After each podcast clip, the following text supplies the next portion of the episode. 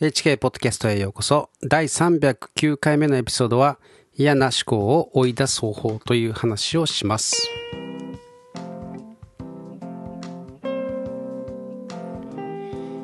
えっ、と、皆さん、えー、もう10月も後半となりましたが、えー、いかがお過ごしでしょうか。えー、まあ1年の終わりが、え、近づいてますけれども、年1年はいや今年1年も激動大激動の1年でしたね。本当にいろんな反省があると思うんですけれどまあ反省というかですね あの、まあ、世界が大激動すぎてまあそれにですねまあ何と言いますか翻弄されてついていくのに精一杯という感じではありましたけれどもまあそのせいもあってですね、えー、皆さんの中に共通しているということは、無駄な時間を過ごしてしまうということではないでしょうか。まあ、まずスマホにですね、えー、時間を費やしすぎたという、まあ、後悔がですね、えー、多くの人にあると思います。えー、そしてスマホを眺めてですね、まあ、嫌な思い、嫌な思考、にですね、取りつかれてしまって、えー、やるべきことができないとかですね、それを引きずってしまうとか、まあそういう、まあ事態にですね、陥った人も多いんじゃないかなと思います。で、まあ実際僕もそうなんですけれども、まあそのためにですね、えー、最近はますます、えー、スマホを触る時間というのをですね、えー、しっかりと制限して、えー、まあ、減らしていますね。本当に。まあ、スマホについてはであですね、いつもいろんなところで、えー、話されていると思う思うので、今日はちょっとですね、違うことを、うん、スマホ以外のことで、えー、話したいと思います。まあ、スマホ以外というかですね、いや、スマホを触らないようにしようとか、まあ、そういう話ではない話をしたいと思います。えー、本当にですね、あのー、悪い思考に取りつかれてしまうと、本当に、えー、心も体もですね、ダメージを受けてしまいます。まあこれはですね、もう僕自身本当によくわかることでして、あのー、まあメルマガを書いてまして、で、過去のことを思い出してですね、本当に、えー、その時のことをですね、こう鮮明に思い出そうとするんですね。そうすると、やっぱり、えー、その追体験というかですね、あんまり良くないですね。まあ嫌な、嫌な、まあいい思い出はいいんですけれども、嫌な思い出もたくさんありますので、まあそういうものをですね、こう、まあ逃げずにこう、じーっとですね、こう味わうとですね、やはり、まあ、まあいいんですけれど、でも、あの、その中にどっぷり使ってるとですね、あんまり、あの、体に良くないなっていうことはよくわかりました。えー、それでですね、あの、聖書の中の詩篇というところを見ると、えー、ダビデ、ダビデ王様がですね、若い頃、えー、羊飼いとしてですね、自然の中で神様と交わりの時間を持っていた。えー、そのことがわかるんですね。まあ、彼の場合、えー、まあ、羊しかいないもんですから、えー、彼とは話す人がいないんですね。え、その代わりに彼は、え神様とずっと話していたということがわかります。まあ、我々我々もですね、一人になったらとりあえずスマホ、という習慣をやめてですね、ダビデのように神様とつながる、えー、まあ、そういう習慣を持つべきではないかなと、まあ、聖書を読みながら思うわけですね。で、まあ、この悩み大きい時代にですね、どう生きるか。えー、聖書は、まあ、ダビデ王様の息子のソロモンが、えー、書いた信玄というところがあるんですけれども、えー、信玄の 4, 4章の23節というところにですね、こんな言葉があります。力の限り見張ってあなたの心を見守れ。命の泉はこれから湧く。えー、そうですね。この力の限り見張らないといけない。心というものは力の限り見張る。うん、ということはですね、ここ、ここからわかることは、えー、心は自分自身ではないということ。心が自分自身ではないということが、あわかるわけです。まあ、心とか思考とかですね、感情とか、まあ、呼び方いろいろあると思うんですけれども、まあ、その嫌な感情というものはですね、まず、ある情報の刺激がですね、あって、えー、それによってですね、えー、思考というプロセスを通して、えー、どう認知するかによってですね、え、そこから感情が、え、生まれてくると。まあそういうことなんですね。まあ我々はですね、とかくこう、自分がこう感じてるんだからというふうにですね、こうあるいは自分がこう考えてるんだからというふうに思いがちですけれども、そのチョイスはないというふうにですね、そういう前提でものを語ってしまうんですけれども、しかしそれには選択の力、選択の自由があるということですね。まあ、心を見守る、心を見守れということですね。心というものが自分から切り離されていて、それを外から見守っている、見守れというふうにまあ、そういう前提で語られているわけですね。だから心が、心が自分自身そのもの、えー、くっついていて離れない、えー、どうしようもないもの、コントロールの効かないものというわけではないんですよね。心がもし自分自身だったとしたら、え、どうやって見守ればいいのでしょうか？ということですね。まあ、なので、えー、思考とかですね、えー、感情というものが自分自身であるというふうにですね、捉えるというのは愚かなことであるということなんですね。まあ、自分から切り離して眺めてみるということ。まあ、これは自覚というんですけれども、あ今自分はこういう思考にとらわれてるんだなとかですね、あこういう感情にとらわれてるんだなとか、まあそういうふうに眺めることができるわけですね。まあ、なので聖書は心の限り、え力の限り、えー、見張れと言ってるわけですね。ただそれには練習が必要なわけです。まあ、僕も練習中なんですけれど、えー、全然マスターはしていないんですけれどね。しかし、えー、これを知ってからですね、だいぶ変わったんですね。まあ、僕のメルマガを読んでくださっている方でしたら、僕はいかに、えー、その失恋の痛みというものですね、えー、ずっと何年も引きずってしまったかというその情けないですね話をご存知だと思うんですけれどもまあそれほどですね、えー、何年もまあ時間をですね、えー、無駄に過ごしてしまった無駄に過ごしたという言い方はしたくないんですけれどまあそういう思いでですね、費やしてしまった。でそういうものすごく大きなですね、えー、痛い経験があるので、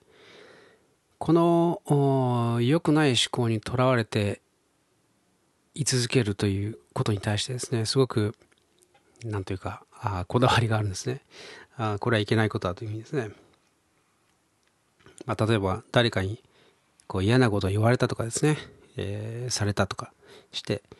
で、まあ、そのことでですね。こう気分害して数日とか、えー、眠れないとかですね。頭からずっとそれそのことが離れないとか。まあありますよね。でもそのうち、えー、そういうふうに引きずってる自分がバカらしく感じてくるわけですよ。待てよ。自分はこんなに、えー、嫌な思いしてるんだけれど相手はきっと自分のことなんて、えー、自分が何言ったか、えー、なんて覚えてなくて、きっとアイスクリームなんか食べてるぞとか、なんで自分だけこんな風に損して、え、引きずってなきゃいけないんだというふうにですね、まあ、こういう考えも湧いてくるようになるわけですね。まあ、この状態になるのがま自覚というわけですけれども、まあ、その悩んでいる自分をですね、外から、えー、箱の外からですね、眺めてるという状態ですね。で、まあ、これはあの、よく、えっ、ー、と、心理学とかですね、そういう、うん、あと自己啓発とかですね、えー、そういう本で学ぶことができるんですけれども、うん、まあ、その自分と感情とかですね、えー、思考というのを切り離す、まあ、その方法としてですね、まあ、僕は、えー、来年の今頃のことをですね、こう想像してみるといいよっていうふうに進めています。まあ、来年の今頃ですね、この今の感情を引きずっているかなというふうにですね、こう想像してみるんですね。で、あるいは、来年の今頃の自分は何をしているだろうか、どんなことを楽しんでるだろうか、というふうにですね、この今のその感情とか思考にとらわれている自分を無理やりですね、この未来、自分の今いない、えー、世界にですね、想像の中でこう切り離すんですね。で、質問してみるんですね。この今の嫌な気持ちを来年の今頃同じ引き,、えー、引きずっているだろうかというふうにですね、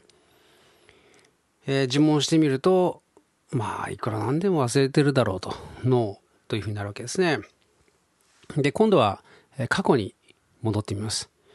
え、去年、え、嫌なことを言われた時にですね、え、こう、うだうだと考えて嫌な思いしたけれども、今、今日、その思いをずっと引きずってきたかというふうにですね、考えてみると、ああれからしばらくして忘れてしまったな、というふうに思うわけですね。えー、こうやって思い出そうとしなければ、あ完全に忘れている。ということは、まあ、どうでもいい悩みなわけですよね。えー、去年のことも、まあ1年経ったらすっかり忘れていますし、えー、来年になればきっと忘れてるだろう。え、そんなことのためにですね、あの、どうせ忘れてしまうんだったら、今、時間を費やしてですね、嫌な気分を引きずっているのがバカバカしく、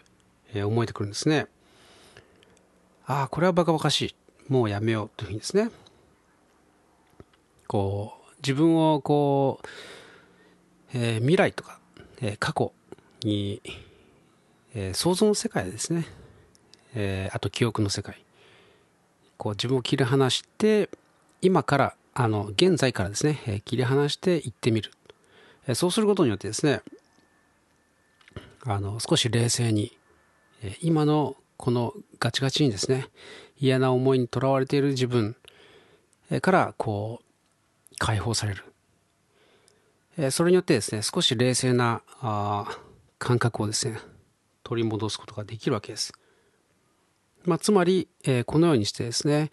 えー、思考とか感情というものは、えー、選択ができるということ。それを覚えるとですね、え練習を重ねるごとに、え良くなっていくわけですね。まあ、確かに、えー言うはやすしで、えー、最初はですね、なかなか苦労するものです。で、まあ、僕も、あの、本当にですね、えー、お客さんから嫌なこと言われたとか、まあ、そういうところからスタートしてですね、えー、少しずつ慣らしている、えー、ところなんですけれども、やはり、えこれは効果があります。はい。で、もっと次にですね、えー、具体的な、えやり方を紹介したいと思うんですけれど、まあ、それはですね、紙に書くという方法なんですけれど、えー、ちょっと一つ、例えでですね、ひどい、えーよえー、ひどく、まあ、ゴミでですね、ゴミというか、えー、汚い部屋、えー、ぐっちゃぐちゃの部屋にですね、えー、入ったというそういう想像をしてほしいんですね。もう物でもうごった返しになっててもう本当にひどい状態、まあ、その時にですね非常に嫌な、えー、気持ちになりますね。混乱した状態、まあ、それがあそのまま脳の中で、えー、そういう状態になっているというふうに、えー、言うことができるんですね。まあ、掃除をして、整頓をして、ゴミは、えー、捨てなければいけないですね。まあ、それと同じように、えー、脳の中のいろんな思考とかですね、良くない感情、思考というものを、えー、捨てなければいけないですね。まあ、あのー、我々はこの3次元の中で、えー、生きてますけれども、え、思考の中というか、まあ、脳の中はですね、4次元なんですよね。え、時間と空間というものを飛び交いながら、あまあ、思考、感情がですね、浮かんでは消え、浮かんでは消え、えたった今過去のことを思い出して苦々しい思いになってて、そして今度は将来を心配してというふうにですねまあ現在過去未来、えー、ぐっちゃぐちゃになってるわけですね、まあ、いろんな人の顔が浮かんできては消えいろんな人の言葉が浮かんできては消えというふうですね。もう収集がつかないわけです。でまあこの状態というのはですね ちょうどまあ、想像していただきたいんですけれども、まあ、宇宙の中にいるようなもんですね。あの無重力で、えー、ふわふわと浮いていてですね、まあ、いろんな思考をこう整頓しようにもですね、えー、上下もないし、えー、東西南北もないし、え、それがふわふわ浮いててですね固定させようにも固定できないんですね。でその脳内でえそういう状態の自分がですねこう宿泊しながらなんとかこの思考をですね収集つけようとやっているわけですけれどもまあ無理なわけですよね、まあ、この混乱状態がまあ悩みの正体なわけです、まあ、これはですね特に夜布団の中でですね真っ暗な状態でえー、目をつむっているとですね、まさに宇宙な状態なわけですよね。このもう無限の宇宙の中をですね、こうさまよいながら、その思考の、ね、思考の宇宙の中をですね、感情の宇宙の中をずっとさまようと。まあそういうことになってしまうわけですけれど、まあ僕もたまにそういうことになりますね。でそれで眠眠れなくなったりして、えー、体調を崩したりするわけですけれどもまあこのですね、えー、悪い感情とか思考というのが、まあ、4次元の脳内の中で、まあ、混乱してるわけですから、まあ、これを何とかするには2次元に連れてくるしかないですね。4次元のものを対処できないのですから、それをですね、あ、我々は3次元に生きていて、4次元のものを、4次元の中で戦っていると、やはり勝てないですね。なので、3次元の我々が勝てるフィールドとすればですね、それは2次元、えー、に連れてくる。えーまあ、そうすることによってですね、そのまあ、重本本にですね、浮かんでは消える、えー、思考や感情というものをですね、身動き取れなくすることができるわけです。まあ、だから、あ紙に書くということなんですね。暴れまくるこの思考とか感情というものを全部紙の上にですね、二次元、平面の上にですね、吐き出してそうすると固定されるんですねあのまあ、この書くということなんですけれども、まあ、おすすめなのがですね、マインドマップっていうものなんですけれども、まあ、僕は、あの、この、ポッドキャストをですね、えー、考えたりするとき、えー、なんかもうマインドマップをまず書い書いたりするんですね。えー、トピックを中心に書いて、そこから線で引っ張ってですね、あの思いつくままにですね、えー、浮かぶ単語なんかをですね、あの、まあ、書いていくわけですけれども、この思考が次の思考を思考に導いてということがですね、関連性というものがすごくよく明らかになるんですね。なので自分が悩んでることもこのことについてこうなって、えー、こういうことで、えー、こんな嫌な思いになってるんだなということがですね、はっきりするわけです。でまあ悩みだけでなくてですね、えそれについてじゃあどうしたいのか？とかですねどうなったら良いのか？とかですねそういうことも書き出すと、えよりですねあのまあ、解決に近づくわけですね。まあ、悩みを一旦書いた時点で、その悩みの正体というものがですね、こう、身動き取れなくなった悩み、えー、というものがですね、おなんだ、そういうことを自分は悩んでいたんだというふうにですね、把握できた。その状態で、今度は、それに対する解決法、もうそこからですね、すでに、えー、もう解決に向かってるわけですね。もうその状態でだいぶ心が軽くなってると思うんですけれども、そうですね、まあそうやって、えー、まとめる、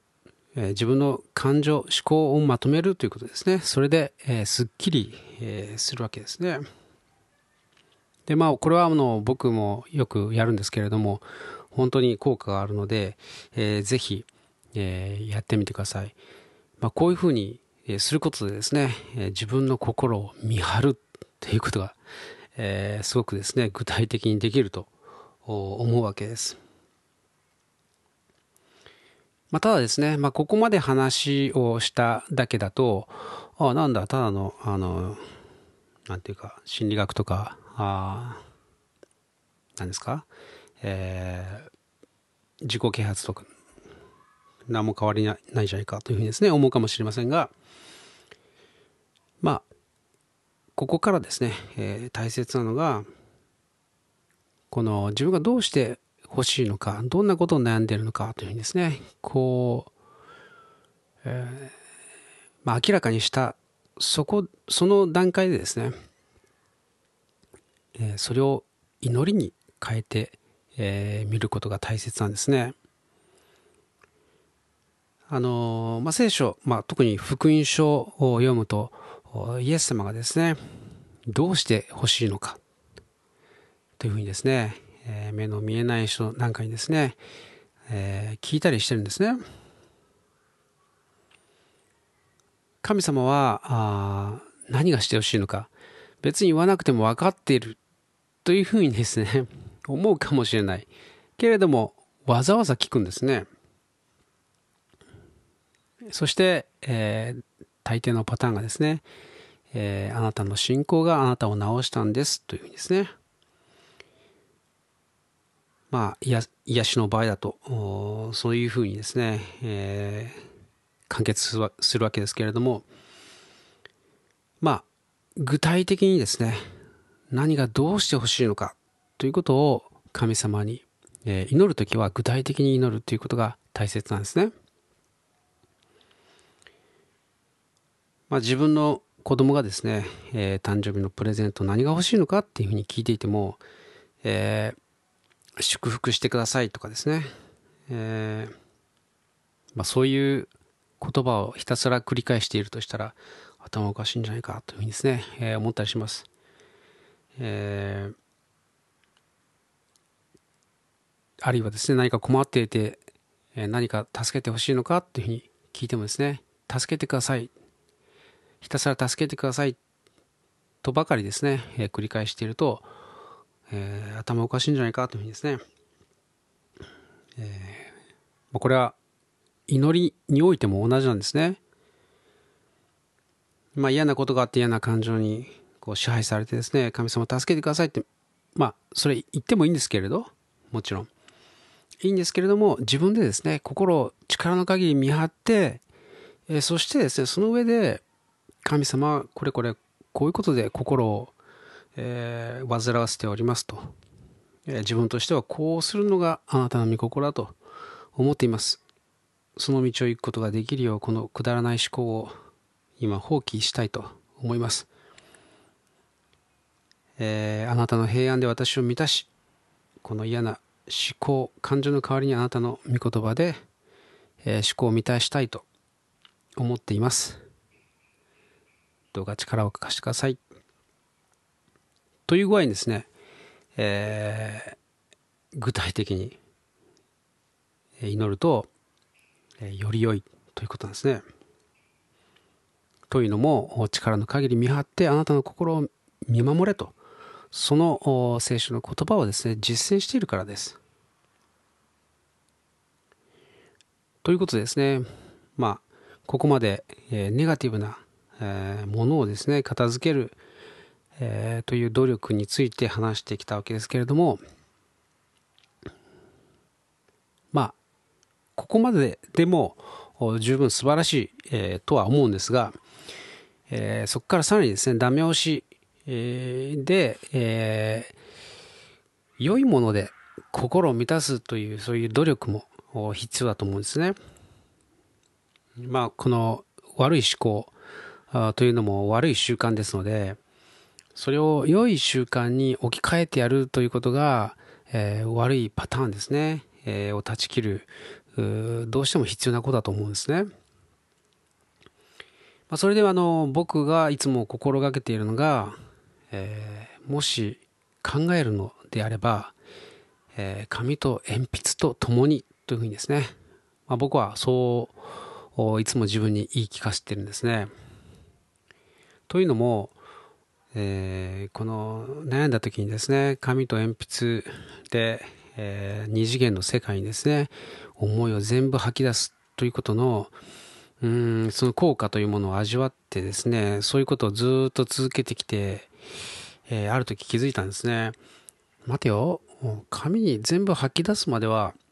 どんなに考えてもどんなに嫌な感情に襲われても全く無駄なんだと。どんなに考えても、まあ、それらは4次元であって、えー、コントロール不可能である限りですね、結局、紙に書くまではですね、嫌なこうサイクルに陥ってしまうんだと。まあ、そういうふうにですね、気づいたんですね。なので、思考するときは必ず紙と鉛筆と共にすると。えー、もし紙と鉛筆がなければ考える時ではないと。まあ、そういうふうにですね、まあ、決めたんですね。で、嫌な思考が湧いてきたときはですね、今紙と鉛筆がないのでまた後にしようと。と言ってやることにしました。まあ、慣れ、慣れるまではですね、まあ、今もあの練習中ですけれども、あの、何度も何度もですね、えー、そういう思いが湧いてきますよ。えー、でもその度に言ってやるんですね。ただまあ、これはですね、逃げ、逃げでもないですし、えー、その嫌な思考に対してですね、より良い、え対処をするための賢い方法だと、まあ、僕はそうそう思ってるんですね。で、まあ、その悪い思考に対してだけやってたんですけれども、最近はですね、あの、普通の思考に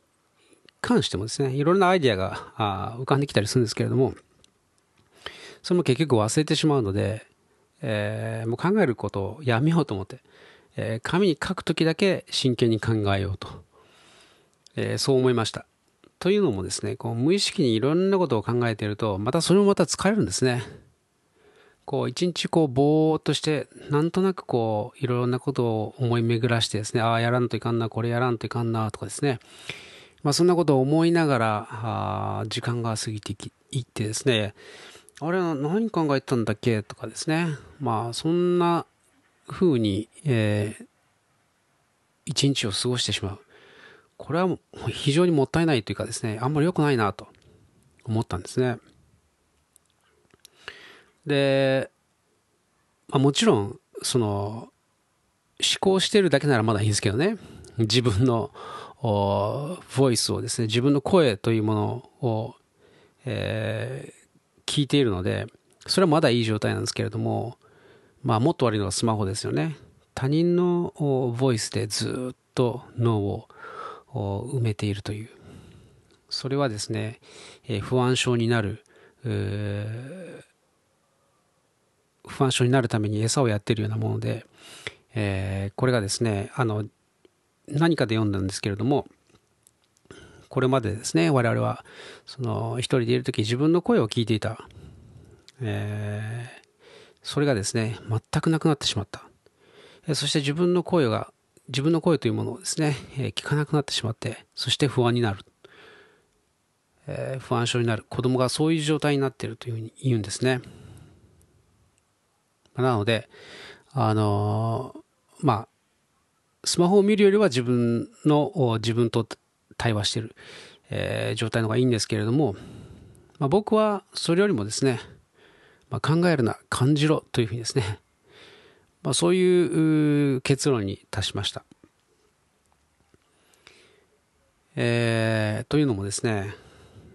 我々は毎日神様からの恵みというものをですね、受けて、えー、いるわけです。えー、毎日太陽が昇ることから始まってですね、夜がやってくることもそうなんですけれども、まあ、季節があってですね、えー、たくさんの被造物があって、この自然界というものはですね、本当に美しいもので、えー、満ちているわけです。まあ、最近はですね、金木犀の香りがとても、えー、美しいですよね。で、え、心がととても和みますが、えー、この本当に短いシーズン、えー、のことなんで、なおさらですね、あの、それを味わおうと思うわけですけれども、まあそういうことも含めてですね、えー、日々の恵み、えー、季節の恵みというのを感じてですね、感謝しているでしょうか。まあ、それはあ静まってですね、神様と向き合って、こう何も考えずにですね、ただ神様のくださる恵みというものを感じるという、えー、そういう時間が、えー、あるといいんじゃないかなと思うんですね。まあ、僕の場合は、えー、まあ、通勤のですね、1時間えー、往復2時間ですけれども、まあ、祈り、祈りのために時間を費やすこともあるんですけれども、えー、本当にその、今日この時を感じようと思ってですね、えー、まあ今本当に美しい夕焼けが見られるので本当にいいんですけれど、本当にですね、あの、ゆっくり自転車で走ってみると、これまで見えなかったものが見えてきて、えー、影なかったもの、聞こえなかったものが聞こえてくる。本当に、えー、感謝でいっぱいになるんですね。で感謝が湧いてくると、そうするとですね、えー、幸せな気分になるんですね。えー、まあそういう良いループの中に入って、感じる、そして感謝するえ、そして幸せな気分になる。そ、そこでさらに感謝が生まれる。という、そういうループにですね、えー、入るといいんじゃないでしょうか。あの悪い情報をたくさんですね、仕入れて嫌な気持ちになって、えー、そして悪い、え、感情が生まれる。えー、それをずっとですね、繰り返していると、やはり体に悪いですからね。まあ、なので、まあ、ただ、まあ、逃げるということは良くないので、えー現えー、現実逃避ということも良くないので、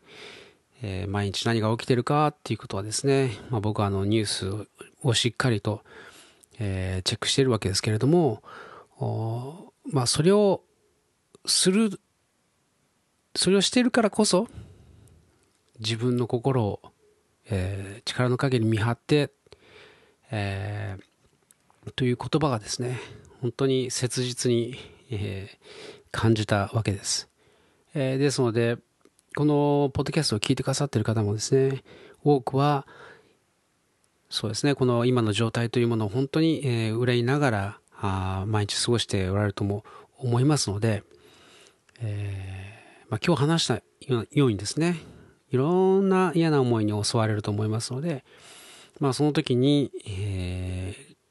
その思考にですね、浸ることなく、まず、えー、紙と鉛筆でですね、それを吐き出してみる。えー、そして自分の考えをですね、えどうしてほしいのか、どうなってほしいのかというものをですね、え紙に書いて、そしてそれについて具体的に神様に祈ると。自分の思いを、自分の悩みを打ち明けるというふうにですね、えー、していただけるとすごく良いと思います。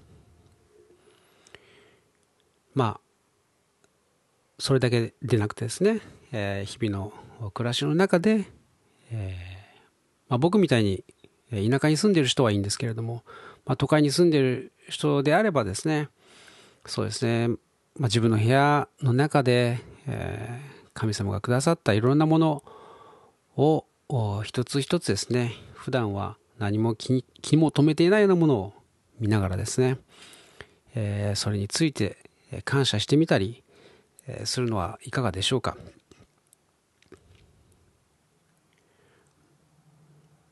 まあ、というようにですね、無駄な思考を、無駄な思考にですね、えー、費やす時間の代わりに、えー、神様のしてくださった良いこと、神様の恵みを数える、えー、そしてそのことに時間を費やす、えー、ということをですね、ちょっと心に留めて、え、過ごしていただけると良いと思います。まあ、僕は最近ですね、最近というか、まあ、しばらく、え、ですけれども、まあ、そういうふうにですね自分のことをこう自分をしうん自分の心をですねこう見張っていかなければこれはまずいというふうに思って、え努力するようになりました、えー、努力しています。はい。ということで、えー、いかがでしたでしょうか。今日もですね最後にお祈りして、えー、終わりたいと思います。愛する天の父様あ今日はあなたの心を命の限り見張れと、えー、力の限り見張れ、えー、ということを学びましたけれども、いろんな具体的な方法をシェアしましたが、どうかこれを聞いてくださったお一人お一人が、まあ、そのように実践して、えー、する機会が与えられますように。あるいは、それぞれの方法で心の平和を保つためのその機会を与えてくださいますように。特に神様はあなたとつながることができますように。祈りを通してあなたとつながることができますように。そのように、えお導きください。感謝してイエス様の皆によってお祈りします。アーメン。最後まで聞いてくださってありがとうございました。ではまた来週お会いしましょう。